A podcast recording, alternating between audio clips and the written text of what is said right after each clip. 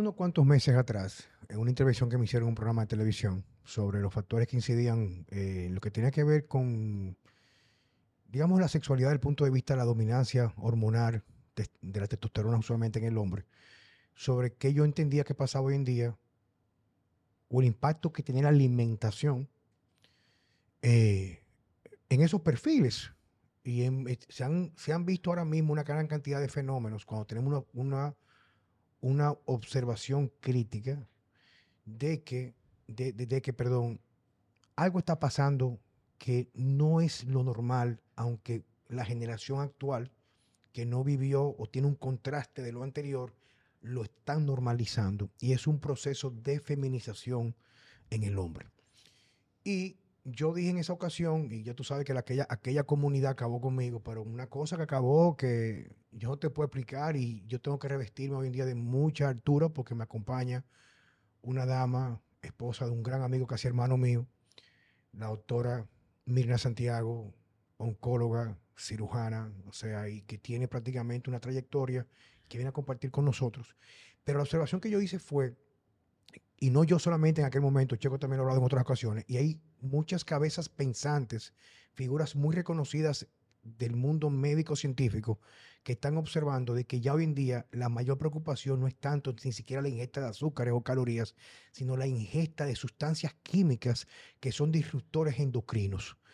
Y yo hablaba hoy en día que incluso hay estudios que lo pueden buscar ustedes, que sustancias que son, que están presentes en los Estados Unidos especialmente, en todos los afluentes de agua, todos, como la atracina, que es un herbicida, está demostrado, escuchen esto, demostrado, no que crea cambios morfológicos en algunos, algunos anfibios como las ranas, porque se tomó el ejemplo de que el agua contaminada en los Everglades estaba creando especies que estaban siendo hermafroditas, sino que en estudios de laboratorio, después de la observación, se sabe que esta sustancia, que está con- contenida en casi todos los afluentes, afluentes de Estados Unidos, con lo cual se, se alimentan los animales, nos bañamos, el agua que tomamos, etcétera, crea trastorno inmediato en la inclinación sexual, que no es el tema de hoy, pero para que entienda el impacto que tiene esta guerra química, que lo podemos de esta manera, en los perfiles que no solamente van a alterar morfológicamente al ser humano, sino que trae o acarrea la alta incidencia que prácticamente era casi inexistente, por ejemplo, del cáncer mamario en el hombre. Sí, efectivamente. Eh, una de las cosas que a nosotros nos llaman mucho a preocupación e incluso alerta es que el cáncer de mama, que ya lo tenemos muy bien de conocimiento, que no es exclusivo del sexo femenino, que a pesar de que la ocurrencia en las mujeres es mayor, eh, la incidencia en las mujeres es más alta porque las mujeres tenemos índices más altos de estrógenos y progesteronas. Sin embargo, la ocurrencia en el hombre es una realidad. Tenemos estadísticas establecidas que por cada 100 hombres, uno puede padecer cáncer de mama. Y pareciera poco. Pero si tú tienes una reunión de 100 hombres, ya tú tienes uno de ellos predestinados a, o predestinado a padecer cáncer de mama. ¿Qué es lo que nosotros hemos visto? Y es muy real lo que tú estás exponiendo. Que el hombre actual está manejando niveles hormonales de testosterona más bajos que los hombres, eh, los abuelos, nuestros padres. Digamos que hace una o dos generaciones atrás, hace Exactamente. 40, 50 años. Muy probablemente, y una de las cosas que yo comunico dentro de la parte de prevención del cáncer de mama es la parte ambiental, la exposición a todos esos fenómenos, que no solamente es el agua, que tiene esos, eh, esos herbicidas, sino también alimentos procesados y alimentos industrializados que son altamente estrogénicos. Que resulta que de alguna manera hay un impacto tanto en el hombre como en la mujer, le desorganiza lo que son las testosterona y le eleva los estrógenos. Y es el hombre que tú ves en 15 años con ginecomastia. Es un niño con un pecho pronunciado que no es normal en él. Pero La ginecomastia es el aumento de la glándula mamaria. pero perdón, mira, pero tú dices en 15 años. Antes de la pandemia, a mi hijo tenía como 8, años más o menos. Y hubieron un par de cumpleaños que eran como en piscina. Sí. Y yo te puedo decir que casi la mitad de los niños de 8 años no solo tenían ginecomastia, sino que tenían algo que yo nunca en mi vida había visto, que era celulitis en el pecho. O sea, Efectivamente. o sea, ya tú te imaginas los niveles de estrógeno que deben estar manejando esos niños. Y lo y para mí como que lo más eh, asombroso es que ningún padre como que se pregunta. Porque, o sea, cuando yo era chiquito yo nunca vi eso. Entonces, obviamente, si mi hijo tuviera en esa condición, lo primero, o sea, yo, lo primero yo haría es preguntarme, pero ¿qué está pasando? Porque esto no es normal. Exactamente. Entonces, ¿a dónde va esto? A que eventualmente ese niño que con ocho años tiene ya un- una mama definida eh, con una, se puede hablar de que tiene telarquia, o sea, le está saliendo una mama eh, femenina eh, a los ocho años. Eh, y si se deja en crecimiento con el mismo trastorno hormonal, muy probablemente va a tener una mama de una copa A. Eh, son los niños que nos envían a nosotros a consulta, incluso los padres, o nos llegan a consulta los padres con una edad eh, de adolescente, porque eh, ¿por qué el impacto en la adolescencia? Bueno, porque en la adolescencia hay pudor. ¿Qué hace el niño? Comienza a no ir a la piscina, a no quitarse la camisa y ya eso le comienza a crear al padre una alerta y es en esa edad que le llama la atención de ese- esa presencia de esos pechos eh, en, el, en el niño que no debe de ser. Mira, e- esta es la parte como que yo me tomo eh, esta carta, ¿verdad? Que no, no la están jugando ustedes. Tú como por Dios, yo me quito el sombrero, yo que te conozco y a través de Mao, su esposa, mi amigo Mao Enúa. Y esta es la parte mía donde yo digo que muchas veces, gran parte para dar un inicio, un inicio a buscar una solución es reconocer el problema. Ahora yo digo que estar despierto implica ver el origen del problema. Claro, Y una de las cosas que a mí más me sigue atemorizando o me sigue impactando, porque no es un asunto de temor, yo no tengo temor a esto, porque yo lo tengo bastante claro, es como hay marcadores muy importantes hoy en día, muy importantes. Fíjate tú, o sea, tú no eres, tú no eres cualquier médico. Tú vives del quirófano, básicamente.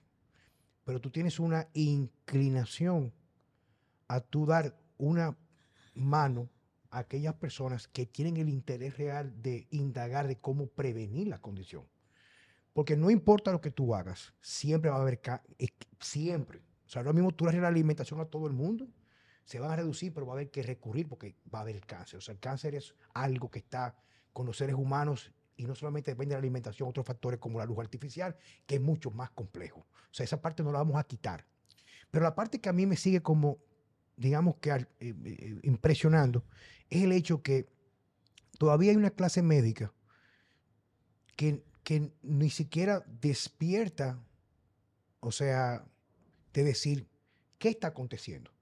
E incluso hoy en día hay, hay, hay círculos eh, que se segregan en grupos como la comunidad aquella, que lo ven como algo normal, por ejemplo, y se sabe, se sabe hoy en día, se sabe, eso no es indis- indiscutible, que esos perfiles hormonales llevan, por ejemplo, a la disforia de género. O sea, porque lo que hace que un niño, yo recuerdo un muchachito yo, ya a los 9 o 10 años, mi, mi mamá me decía, tú no sabes lo que era el sexo, pero los ojos se te salían cuando tuvieran muchacha con cadera, o sea, claro. porque era algo normal, ¿tú entiendes? Y, y- y- esa parte de enamoramiento, y yo no sabía que tenía una vagina y que yo, yo, o sea, no era algo como algo normal Instintivo. distintivo de, la, de lo que tiene que haber ese repunte incrementando la testosterona de forma natural, pero ¿qué acontece?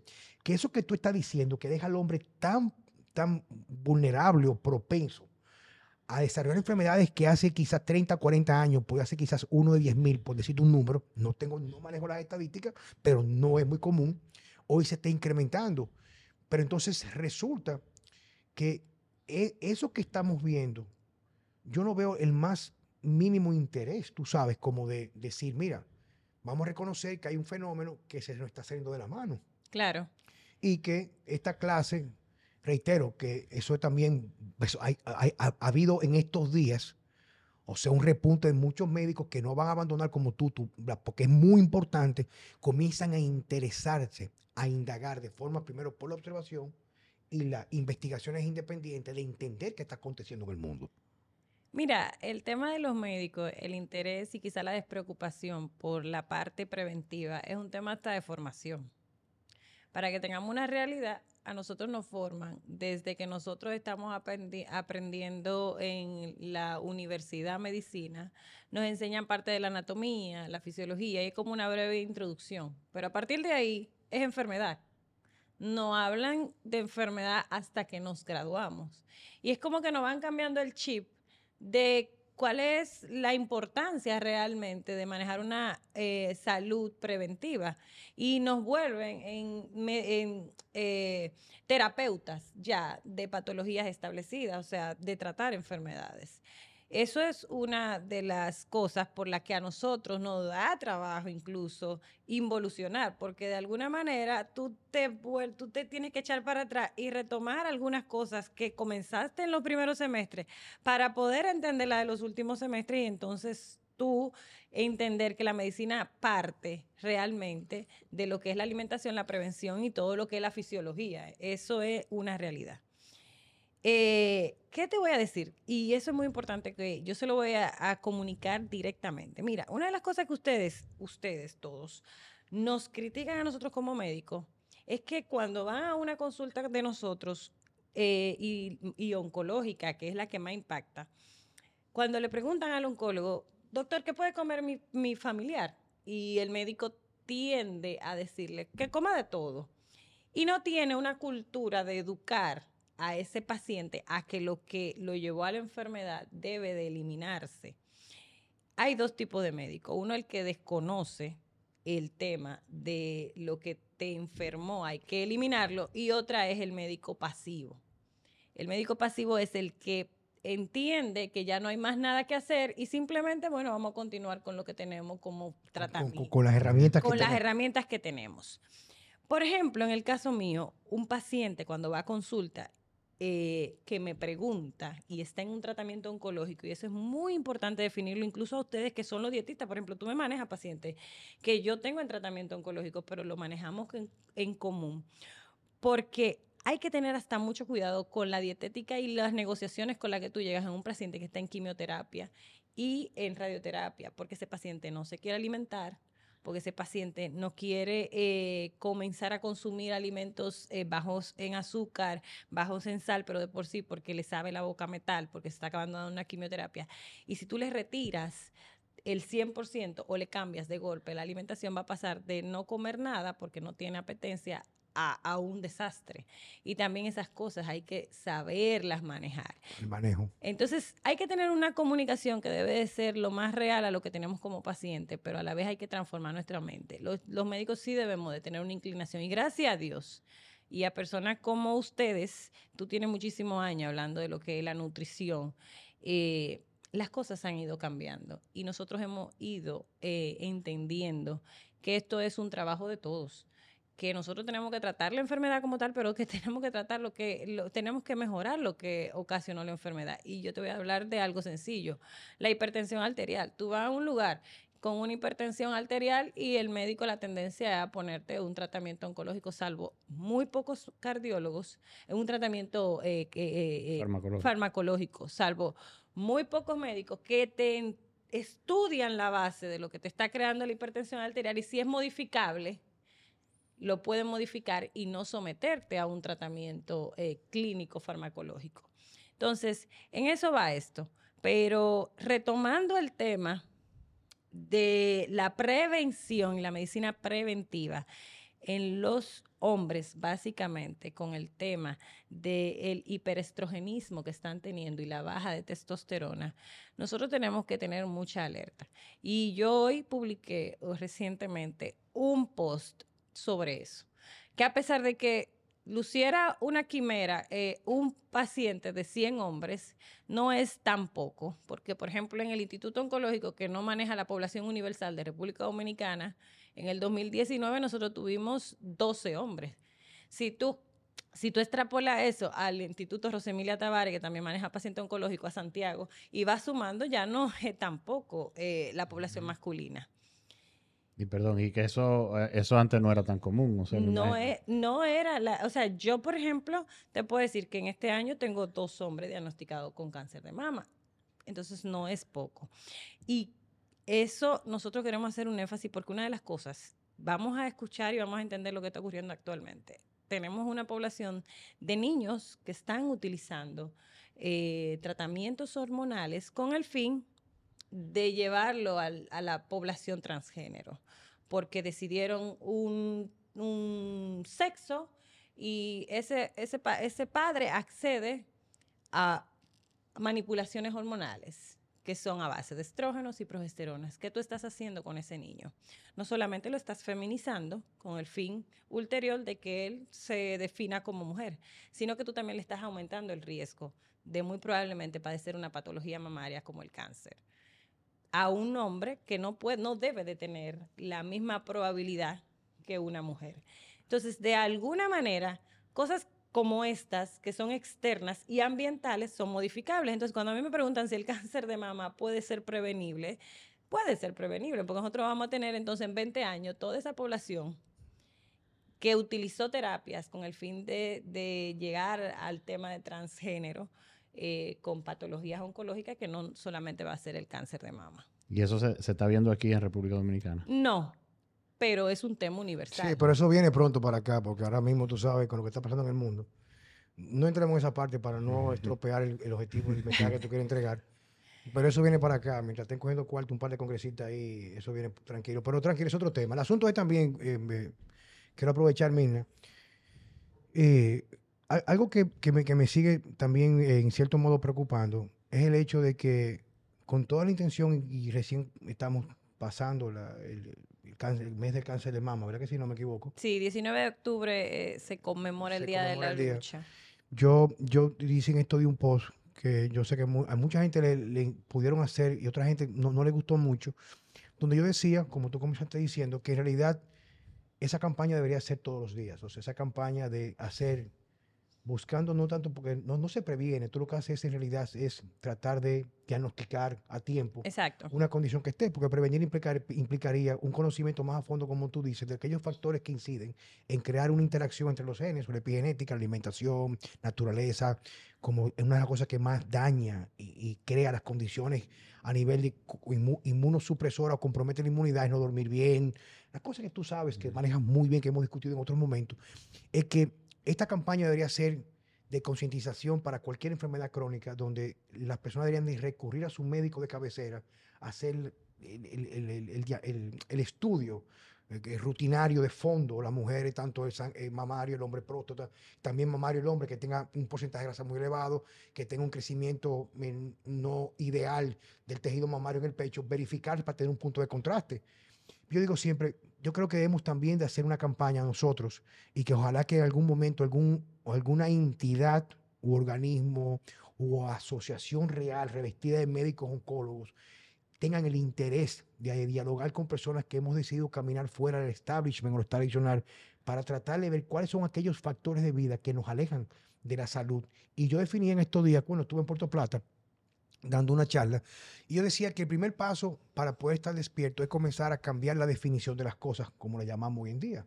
Por ejemplo, yo decía que lamentablemente mi, mi opinión, o sea, es mía, Juan Carlos Simón, la medicina convencional, como tú dices, por desconocimiento, el médico que es muy pasivo, porque no está entrenado en ese ámbito, reconoce que si no hay una patología diagnosticada, tú estás bien. O sea, si no hay una patología, no existe la patología, tú estás bien. Definitivamente. Eh, pero no solamente el médico. Te- me voy más allá para que tengas una idea. Eh, Eso es tan así que tú haces una indicación de un estudio y tú tienes que ponerle un diagnóstico porque si no, el seguro no lo cubre. O sea, no estamos no estamos preparados para Sí, una prevención. Para una prevención. Entonces, yo digo, el primer paso, digo yo, reitero, es definir qué es la salud. Y yo la forma que me gusta definir la salud, porque el cuerpo humano es tan noble, es una manifestación constante de energía, capacidad para dormir, eh, capacidad de, ges- de gestionar nuestras nue- nue- nuestras crisis emocionales, porque tú sabes que el intestino, la inmunidad, el cerebro, ese tipo de cosas. Y debemos comenzar a buscar la salud como un estado de manifestación de plenitud. Del punto de vista me refiero a cómo yo me estoy sintiendo.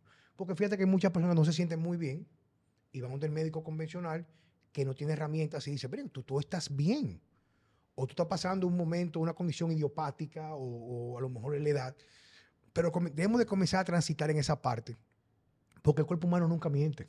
Como tú dices, un hombre que tiene cierta edad comienza a desarrollar, o, un adolescente comienza a desarrollar una ginecomastía, una ginecomastia, o sea, no lo veas como algo normal, no, no tengas solamente la preocupación por la parte estética, sino quizás te van de un médico como Mirna y quizás se podría recomendar, porque si tú remueves el tejido, pues entonces ya no hay donde crecer un cáncer en el futuro, digo yo, ¿verdad? Claro. O sea, y tú remueves el tejido. O quizás ayudarlo a que realmente las hormonas se equilibren. Exacto, pero fíjate, pero, ese abordaje hay que saber hacerlo y esa es tu especialidad. Medir esos marcadores de la relación de diferentes hormonas, progesterona, estradiol, testosterona, lo que está pasando, ver la alimentación, el terreno biológico para ver cómo está, qué tipo de alimentación tiene. E incluso venían varios temas relacionados a la alta incidencia de niños que están teniendo problemas con cantidad de virus en la actualidad y yo, como digo yo, o sea, hay que buscar la manera de cómo nosotros reeducar de nuevo a nuestros muchachos para poder tener desde la base, el origen, una salud mucho más robusta. ¿Tú me entiendes? Entonces, en, ese tema, en la parte del cáncer de mama, miren, para movernos un poquito más allá, para aprovechar que yo sé que tú eres demasiado ocupado y te agradezco que hayas estado con nosotros en el día de hoy. Háblame del cáncer de mama. ¿Cómo va eso? ¿Qué se está haciendo en, en el suelo dominicano? Mira, República Dominicana va bastante avanzada eh, en cuanto al tratamiento, manejo y diagnóstico de cáncer de mama. Nosotros tenemos eh, actualmente eh, una cobertura que se puede decir en casi la totalidad de los tratamientos oncológicos de mama. Eso es muy importante. La incidencia obviamente va aumentando significativamente y es por todo lo que hemos hablado sigue siendo la mujer eh, la que va en etapa localmente avanzada y avanzada nuestras consultas por desconocimiento. Hoy, para que tengan una idea así rápido, me sorprendió tanto y a la vez me apenó.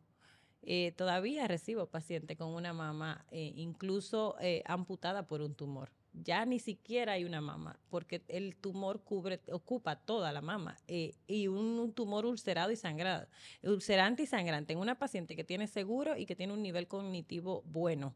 O sea, su conocimiento y su, y su educación es una educación superior y sin embargo llegan a, todavía las consultas. Quizá uno de los temores es eh, cuánto van a gastar en un tratamiento oncológico o quizás el, pánico de padecer la enfermedad o ser diagnosticado con la enfermedad. La realidad es que eh, para que eh, se le quite un poquito al, el pánico de, de padecer la enfermedad, la enfermedad es cubierta por los seguros y no solamente el seguro que usted paga. El seguro del subsidio cubre la enfermedad oncológica de la mama. Y hoy en día, mucho mejor. Nosotros podemos decir que República Dominicana somos de los pocos países subdesarrollados que están tratando a las pacientes en todos sus aspectos porque también se está tratando la parte física de la enfermedad. O sea, nosotros estamos reconstruyendo a la paciente con cobertura de seguro, que eso eh, hace un año eh, que vinimos, hicimos este tema, hace dos años, eh, fue una de las cosas que yo te expuse, no, que no teníamos todavía reconstrucciones mamarias cubiertas por la seguridad social. Y de alguna manera eso se, te trabajas la parte psicológica de la paciente, que es una paciente que tiene un abandono de su pareja muy alto. el cáncer de mama es la patología oncológica que tiene mayor abandono de ¿eh? núcleo familiar.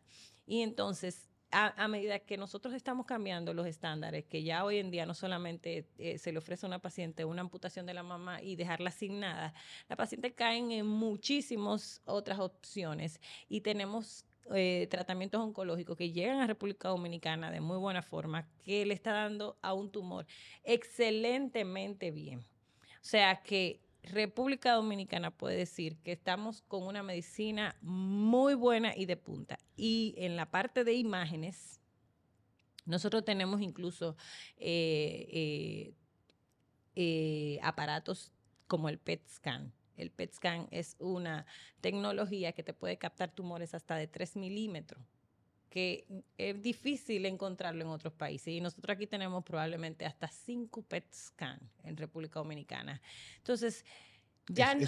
¿Dónde se encuentran para las personas que están interesadas? Vamos a un ejemplo. Yo ahora mismo, esa joven que nos está escuchando, esa señora, quiere decir, yo, yo, quiero hacer un chequeo, aunque no me corresponda, porque yo quiero estar segura que no tengo nada que venga caminando por ahí. ¿Dónde tiene que ir? ¿Dónde ti? ¿Tiene que ir a, o- o- Sí, no se asusten. El oncólogo sí se puede poner a la orden, porque casi siempre creen que un oncólogo se pone a la orden porque ya te eh, vino la enfermedad, pero sí pueden ir a hacerse su evaluación de mama, aunque tengan mamas sanas, a un oncólogo. Y eh, por debajo de los, eh, por encima de los 40 años, el estudio perfecto para ver una mama es la mamografía. Ese es el estándar, el gold estándar. Y aquí una mamografía es gratis. O sea, no hay por qué no hacerse una mamografía. Y ese estudio tan barato capta enfermedades hasta menos de la etapa 1. O sea, un tumor en formación, eh, un cáncer, eh, como nosotros llamamos carcinoma ductal in situ. Entonces, no hay por qué no eh, acudir y utilizar las herramientas para uno diagnosticarse una enfermedad. Eh, el subsidio, que es el SENASA que nosotros tenemos todos, eh, tú puedes ir a cualquier institución oncológica. Actualmente el Instituto Oncológico que tiene 81 años, el Rosemilia Tavares que tiene eh, aproximadamente 10 o 12 años que está so- soportan la población de escasos recursos y se pueden hacer todos sus estudios de tamizaje. Igual el Estado tiene dispuesto en el año entero, no solamente en el mes del cáncer, el Estado tiene dispuesto un eh, programa de tamizaje para pacientes femeninas que incluyen eh, la sonografía, la mamografía y el papá Nicolau. O sea, no tiene por qué no hacérselo. Y te digo femenina porque una de las preguntas que me hizo una persona es que si nosotros sabemos que el cáncer de mama es- está ocurriendo en hombres, ¿por qué al hombre no le hacen estudios de tamizaje anuales? No es costo efectivo, porque es muy difícil que tú sometas a la población eh, general de hombre a un estudio anual y que realmente tú tengas la pericia de encontrar algo, porque eso no va a suceder.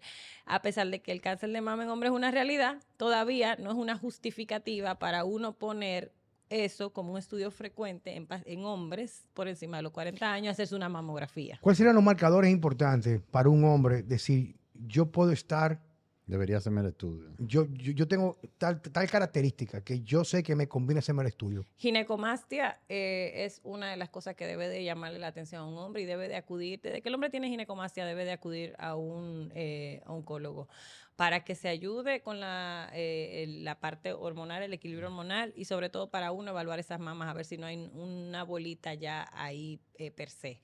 Eh, y el, otro aspecto es que sí se sienta ya las manifestaciones como nódulos, secreciones, ulceraciones, que el pezón se descame, eh, son las manifestaciones que van a llevar al hombre a irse a chequear una mama. Eh, es lamentablemente todavía lo que nosotros tenemos de información y lo que te le podemos recomendar al hombre, porque no le vamos a recomendar al hombre que se haga una mamografía anual, así que no están dentro del tamizaje de evaluación de mama todavía. Tú sabes que yo hace checo, hace como, bueno, hace ya 23, algunos 25 años diría yo.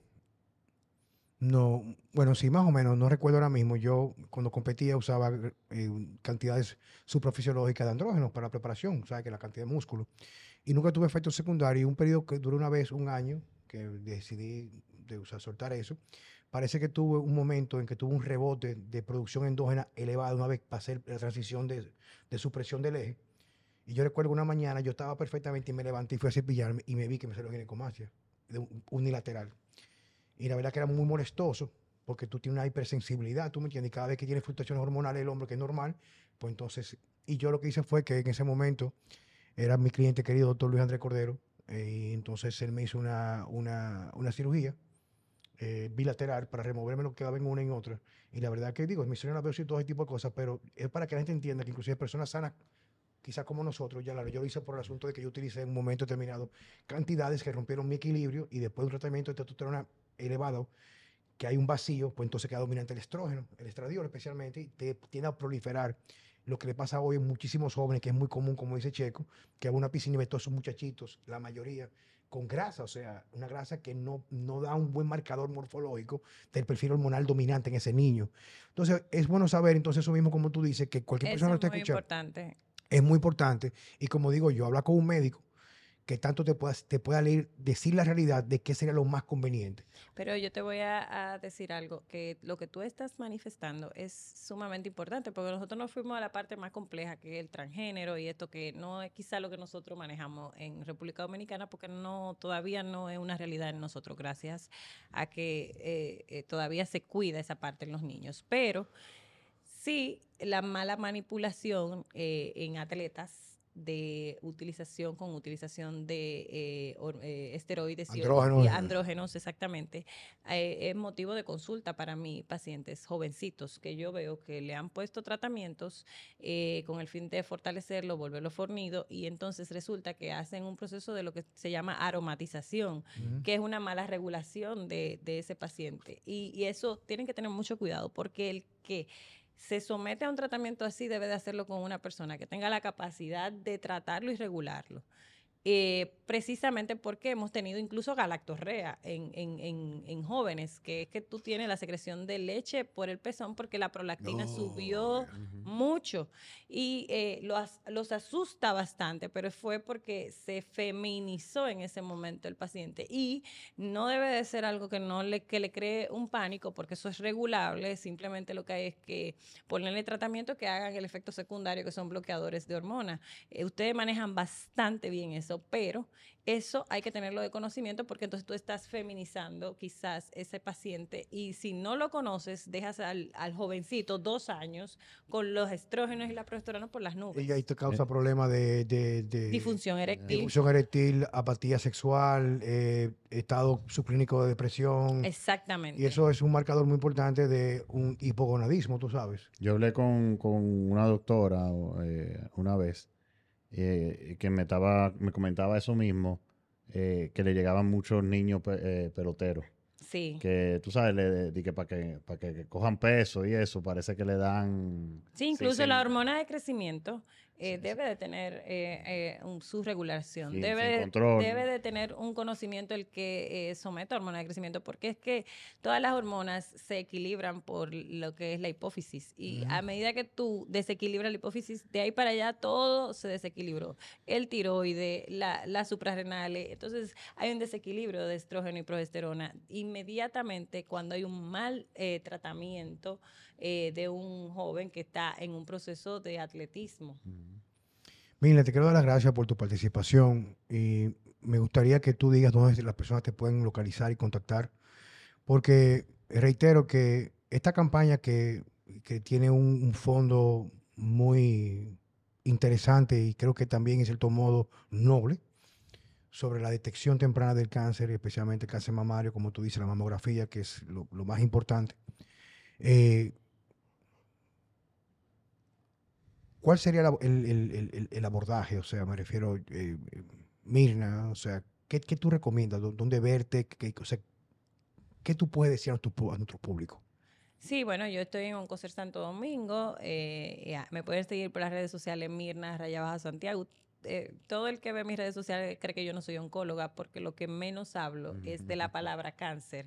Eh, trato de llevar un discurso muy coherente entre lo que como, lo que hacemos y todo con el fin de prevención.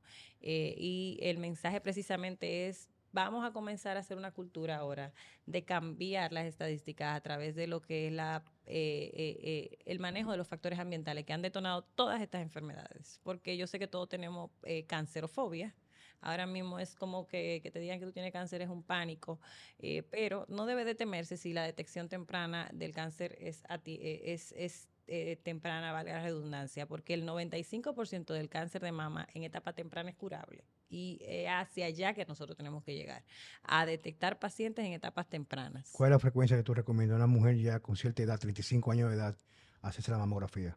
A partir de los 35 años solamente nosotros la indicamos en pacientes que tengan eh, condiciones, que eh, factores de riesgo, llámese eh, abuela, mamá y hermanas con antecedentes de cáncer de mama, pues nosotros iniciamos la mamografía o el estudio de tamizaje a partir de los 35 años.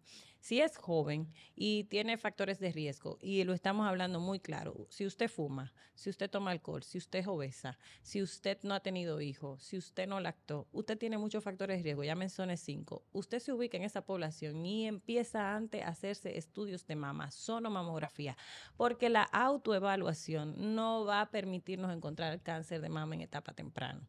Ahora, si usted no tiene ningún factor de riesgo, usted es una persona con un índice de masa corporal bajo, no fuma, lleva una vida muy saludable, usted a partir de los 35 años comienza a hacerse su sonomamografía y nosotros a los 40 años le comenzamos con una mamografía complementaria.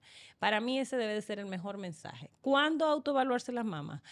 Si usted ya a los 17 años tiene una mamá formada, comienza a tocarse con el fin de conocer su mamá, pero usted no es médico para usted detectar una enfermedad en etapa temprana. Usted va a conocer los cambios mamarios, pero usted no va a poder identificar un tumor como tal. Lo correcto es que usted vaya a consulta de seguimiento anual. Súper. Pues Mirna, te quiero dar las gracias, Checo y yo. La verdad que eh, eh, profesionales como tú honran nuestra cartera de invitados. Te doy las gracias y que siempre estás eh, Estamos abiertos cuando tú quieras utilizar nuestros medios. medios para educar, comunicar y esa voz como tuya tan autorizada y que trae mucho equilibrio a ese discurso como médico. Muchísimas gracias de verdad por la invitación. Para mí es un honor de verdad tratar estos temas con ustedes, que la verdad ustedes no se imaginan cómo yo me he nutrido muchísimo, he aprendido muchísimo y eh, para mí es eh, desaprender para aprender, porque la verdad es que soy víctima del de, el medio en el cual uno se forma. Eh, solamente tratar enfermedades y he tenido que desaprender muchas cosas para comenzar con el tema de la prevención y ese debe ser el mensaje. Señores, muchas gracias por estar en Vida Sana con Juan Carlos Simón y Francesco Jeremía. Gracias.